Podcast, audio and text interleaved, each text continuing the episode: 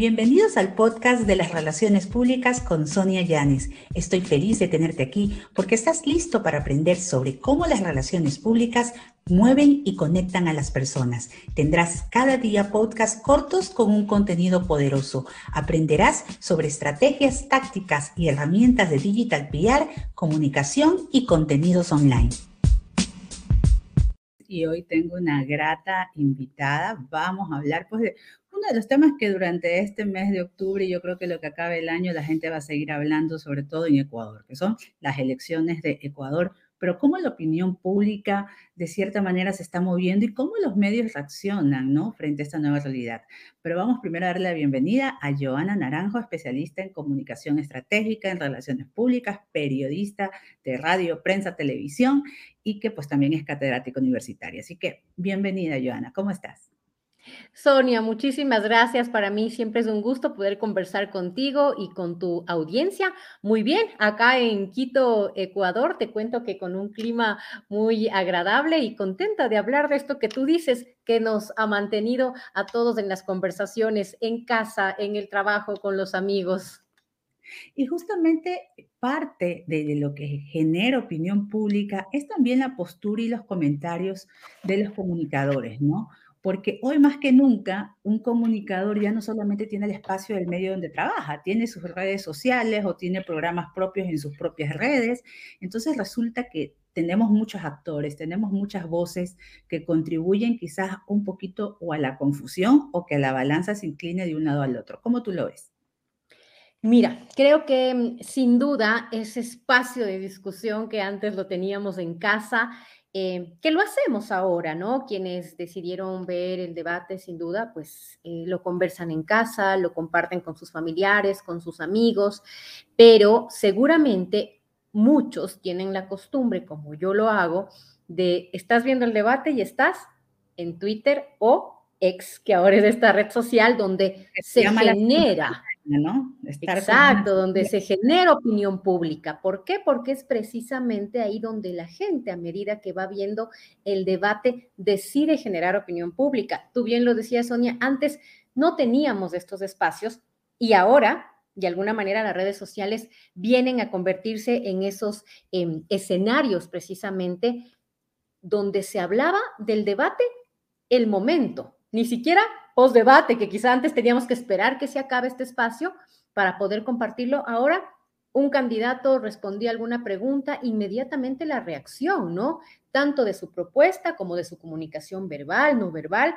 Es decir, que fue un espacio, em, creo yo, que se trasladó ya a las redes sociales y no solo desde ahora. Yo te quiero contar algunos datos interesantes de la plataforma eh, Social Alert, em, que precisamente 15 minutos finalizado el, debate, eh, ellos contabilizaron que habían ya casi 50 mil datos generados en las redes sociales, pero sin duda la mayoría de publicaciones, el 97,3%, imagínate, de las publicaciones de reacción al debate estaban en Twitter o X, como ahora los llaman. Después estuvo Facebook, luego TikTok, luego Instagram y luego la web.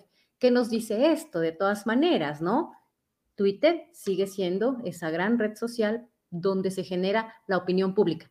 Ojo, no necesariamente de los especialistas en comunicación, en política, sino de la gente que quiere comentar cómo vio ese debate presidencial.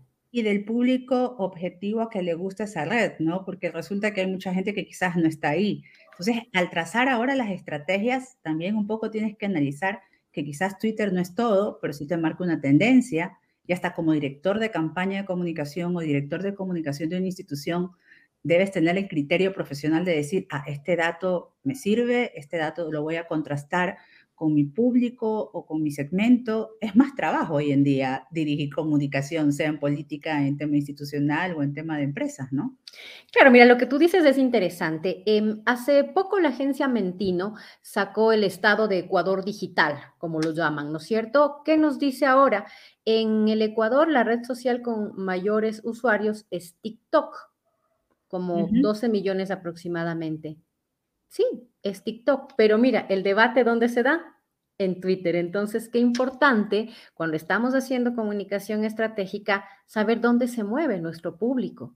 saber dónde está el interés del que estamos eh, hablando. Y en este caso ahora, la política. Yo creo que para hacer campañas políticas te queda muy bien TikTok, Facebook, Instagram, pero Twitter no es tanto para la campaña, desde mi punto de vista. Está más bien para, para identificar los líderes de opinión, pero si te dejas guiar por solamente por, por Twitter, o por X, como dicen ahora, podrías cometer errores, porque a la larga quizás tus votos indecisos, que son los que tienes que capturar, en este caso en una segunda vuelta, no están en Twitter. Porque quizás yo creo que la gente que está en Twitter es la que tiene más formado su criterio y ya está como que por un listado o por otra lista, ¿no? Por eso, eh, bien dicen en el medio, ¿no? Las elecciones no se ganan en Twitter o en X, porque mucha gente dice, no, pero yo pongo una encuesta, mira lo que dicen. Ojo, por lo que hablábamos antes. Primero que Twitter no es la primera red social en el Ecuador, punto uno. Segundo, en Twitter tampoco está esa población que ahora es la que va a tener la mayor intención de voto. Entonces, el análisis ahora, como tú bien decías, Sonia, es bien importante y claro que nos toma mucho más tiempo porque hay que analizar públicos, estrategias, medios digitales, entonces, eh, no es tan simple pensar, ¿no? Que porque en alguna red social vemos que se lleve los likes o los me gusta, no, hay que analizarlo muy bien.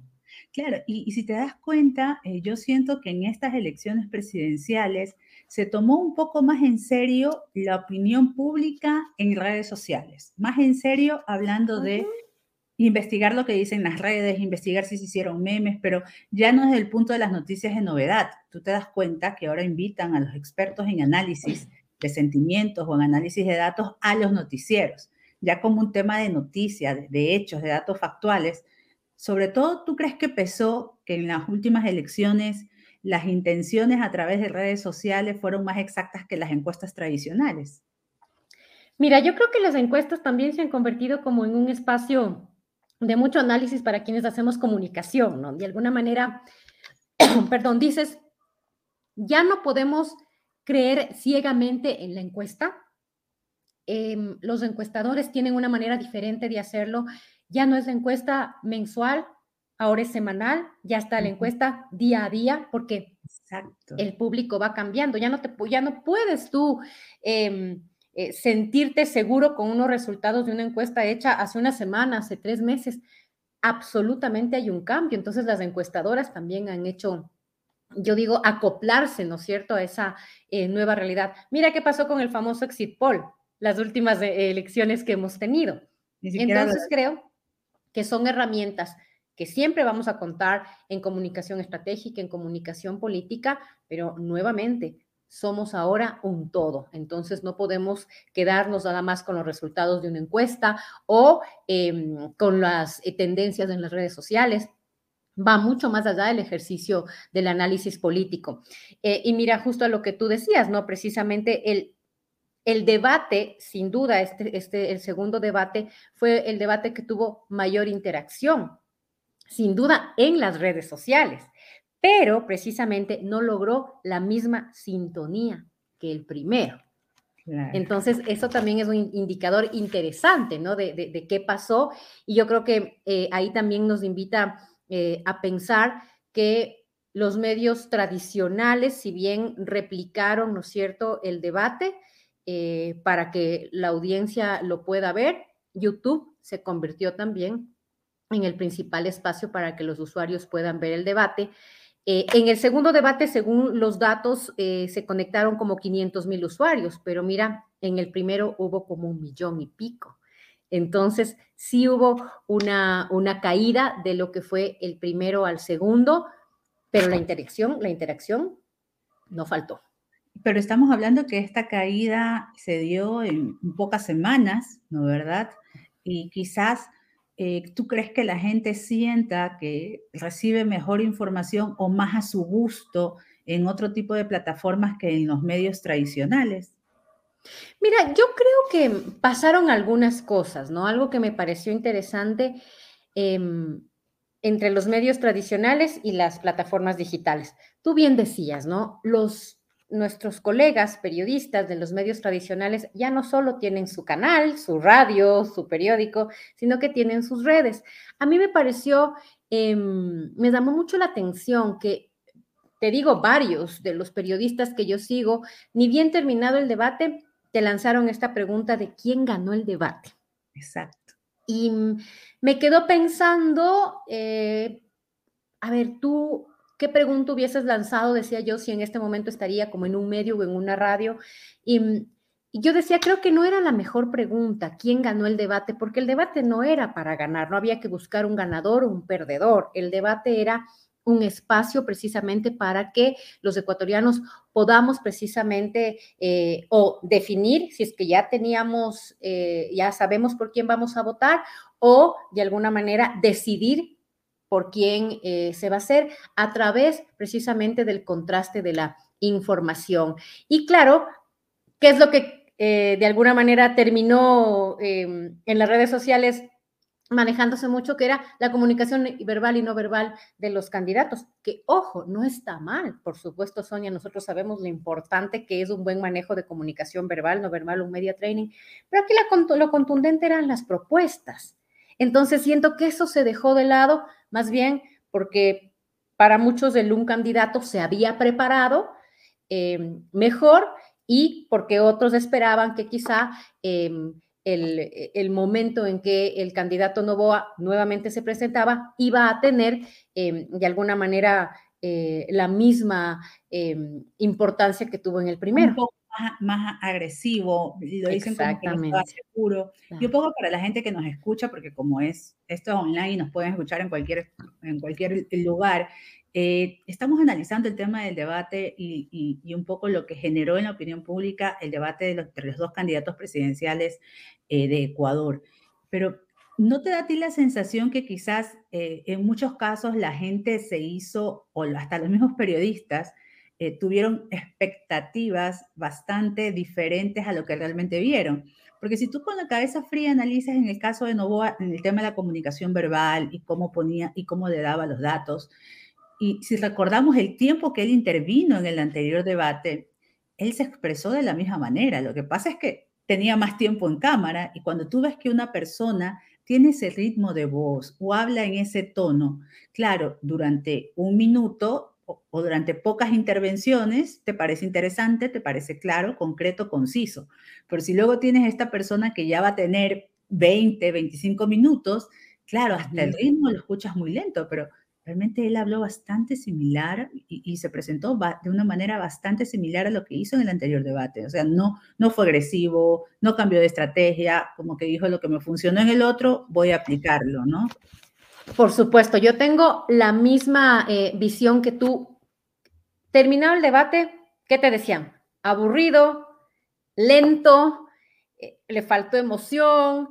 Eh, la periodista fue la protagonista. Para mí, Rudel Salto lo hizo muy bien. Esta colega de guayaquileña me parece que lo hizo muy bien. Quizás a los candidatos le faltó hacerse la, la forma ¿no? de las repreguntas. Quizás los candidatos lo hubieran cambiado, pero en este tipo de, un debate es como un juego de ajedrez, ¿no? Y si vas y no quieres perder el terreno que ya tienes, eres muy cauto, ¿no?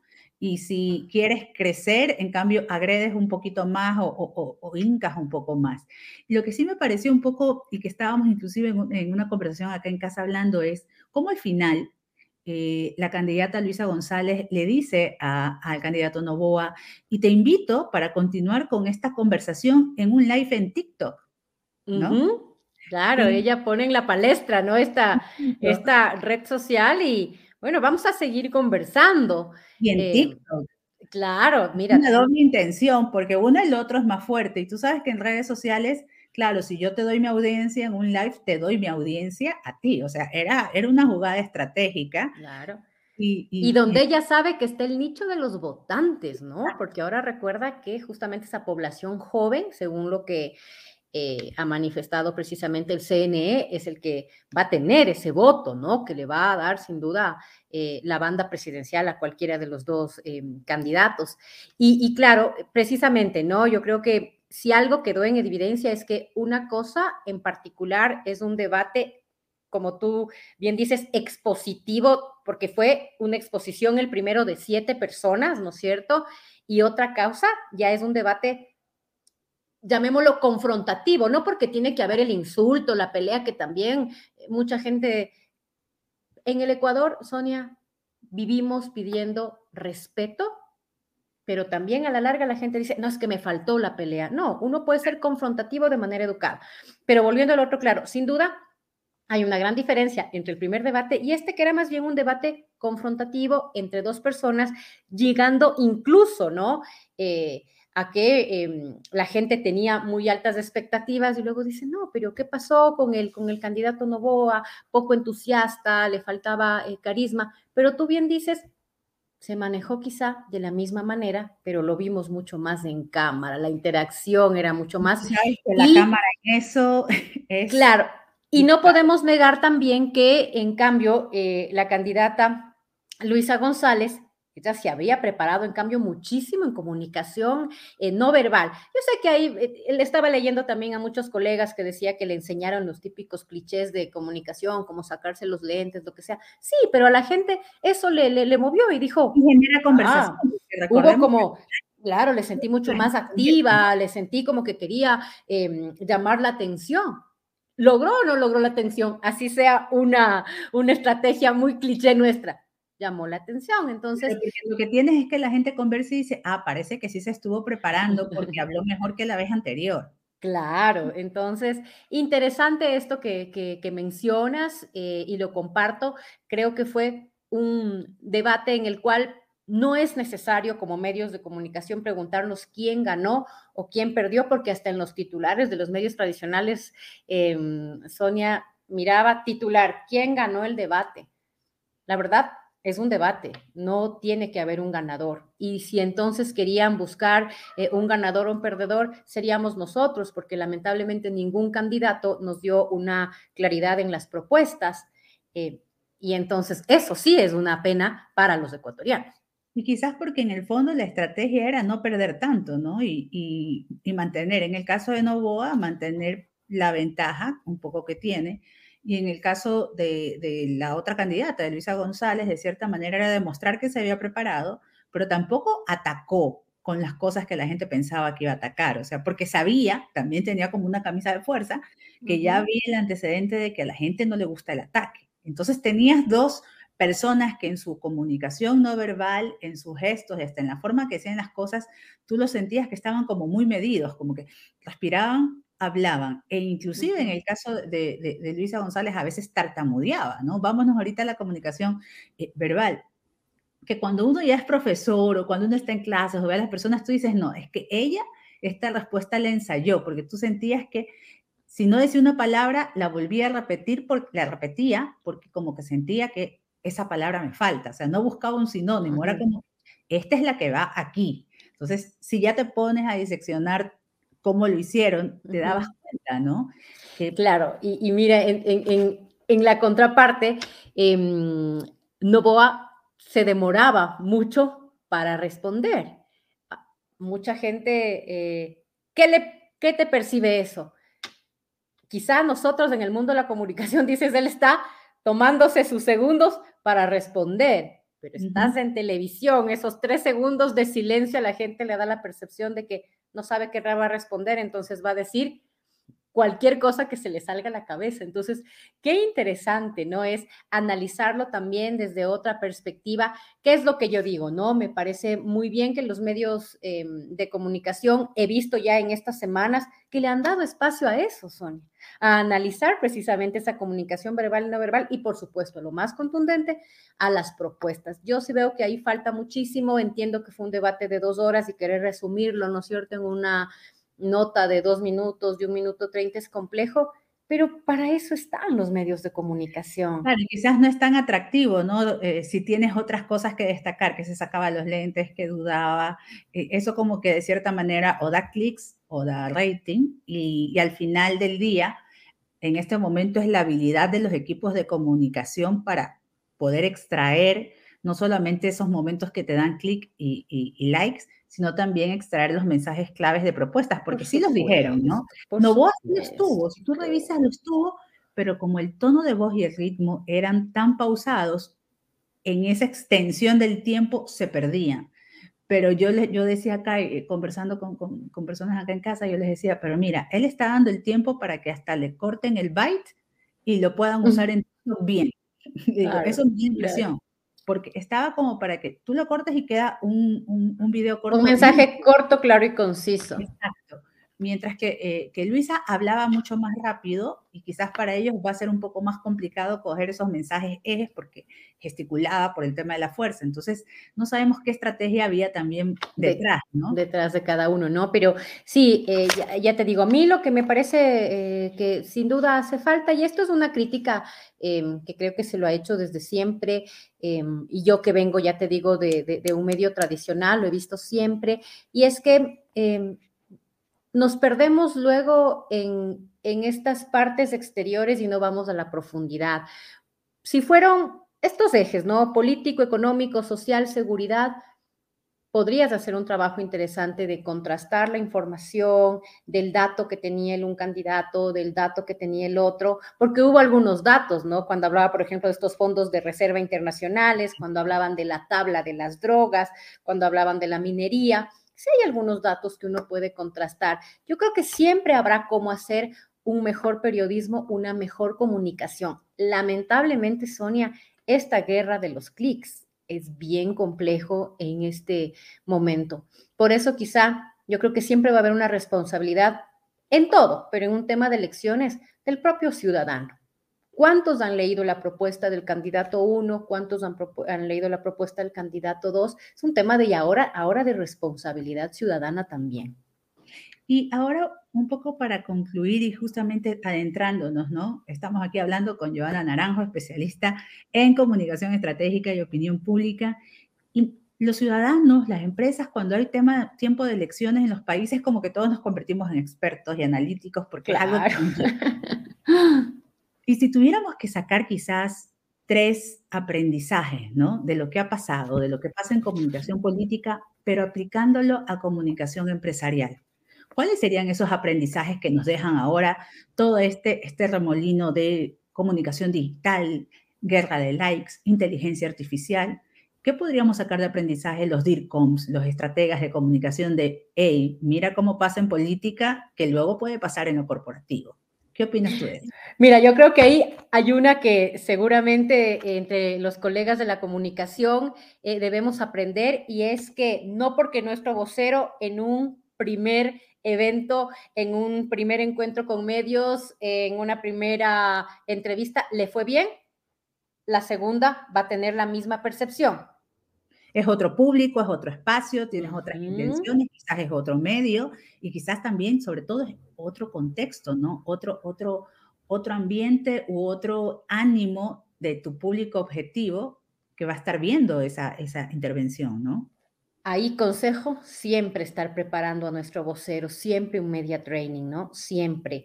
Eh, por supuesto. El segundo, el discurso. Mira, para mí me parece que es muy importante entablar mensajes cortos, claros y concisos, lo que tú mencionabas. ¿Por qué muchos de las personas que reciben media training nos dicen, pero Joana, ¿cómo quiere que yo diga algo en 30 segundos? Y le explico esta lógica, Sonia, que tú acabas de decir. Si tú quieres que tu audiencia conecte contigo, tienes que darle un mensaje corto, claro y conciso para que le llegue. A partir ya de los 60 segundos, la gente se pierde en el mensaje, más aún en un debate. Y lo que tú mencionabas, también es una forma inteligente de ayudar a los medios porque luego ellos van a tener que editar la nota y entonces tienen que coger ese extracto eh, donde se condensa la información. Sigamos trabajando en mensajes cortos, claros y concisos y más aún ahora, las redes sociales. ¿Qué mensajes te ponen? 30 segundos. Me parece como un, muy buen aprendizaje también que hemos hecho. Eh, y el tercero creo yo que es también em, aprender a reconocernos como eh, en nuestro espacio de trabajo, cuál es la mejor herramienta para dar a conocer lo que estamos haciendo.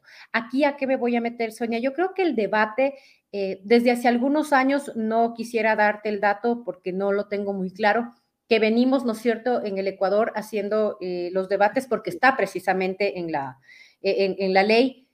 Sin embargo, el formato también tiene que ser familiar, entendible. Yo creo que el debate es de eso, para que existe esta confrontación entre los candidatos. Aquí nadie se va a olvidar el debate, dicen, entre León Febres Cordero y Rodrigo Borja, que fue un debate polémico, fuerte, pero quizá para mí, desde mi punto de vista, eh, un debate en el cual eh, te hacen una repregunta, que el otro candidato tiene que repreguntar. Yo no le veo mucho la lógica. También creo que como comunicadores debemos ver esos espacios adecuados para que nuestra audiencia pueda entender claramente el mensaje. Y creo que por ahí también puede ser un aprendizaje. ¿Qué tipo de estrategias de comunicación, de eventos vamos a presentar cuando queremos llegar con una campaña, con un mensaje? Claro, porque a veces ocurre que las empresas se preocupan o las organizaciones, ¿no? Porque la pantalla sea LED, gigantesca, la última, la más fina, eh, tener pues eh, ataches o modelos que, reciban todas bien uniformadas, pero resulta que luego la puesta en escena, ya el momento de hablar, ves discursos que no entiendes, eh, ves que es un mega evento para algo que o no es noticioso o ni siquiera tampoco genera emociones en redes sociales. Entonces, invertiste tanto, podías hacer un live con usuarios y vas a tener uh mejor recordación, ¿no? Ahora tema es muy estratégico el plantear hacer un evento o hacer algún tipo de actividad, ¿no? Hoy, hoy más que nunca requiere de conocer los públicos, los canales, los medios, la actividad. La data es importante, ¿no? Quizás eso también es la, el, consejo clave, ¿no? ya no todo, ya no todo es para todos. Y un consejo muy grande, sí, para mis colegas, Sonia, tú lo haces muy bien y siempre nos das estos consejos en LinkedIn Muchas veces se pensaba que profesiones como la comunicación estratégica, las relaciones públicas, el periodismo, eh, no tendrían cómo medir sus KPIs, no tendrían indicadores. Ahora lo tenemos que hacer. La data es importante porque nos va a permitir tomar decisiones inteligentes precisamente para comunicar a nuestros públicos. Así es, y con este consejo pues, final de Johanna Naranjo, especialista en comunicación estratégica y opinión pública, vamos a cerrar este segmento. No sin antes, Johanna, dinos cuáles son tus redes sociales donde la gente puede seguir aprendiendo y hablando y comentando sobre estos temas. Muchísimas gracias, Sonia. Por favor, yo les invito a seguirme y conectemos a través de LinkedIn, donde también estoy eh, de cuando en cuando, porque no soy muy rigurosa, pero escribiendo algunos temas de comunicación en LinkedIn y me encantaría conectar, conocer más gente en comunicación y, ¿por qué no? crear una red de comunicadores, ¿no es cierto? Apoyarnos en, este, en esta profesión que con la llegada de la inteligencia artificial, sin duda, nos exige muchísimo más a nosotros transformarnos en este proceso tecnológico para seguir vigentes. Así es, y en ese camino de aprendizaje nos encontramos todos. Muchísimas gracias, Joana. Un abrazo. Gracias por estar aquí, pues, y siempre las puertas abiertas. Muchísimas gracias, Sonia. Un abrazo para ti y toda su audiencia.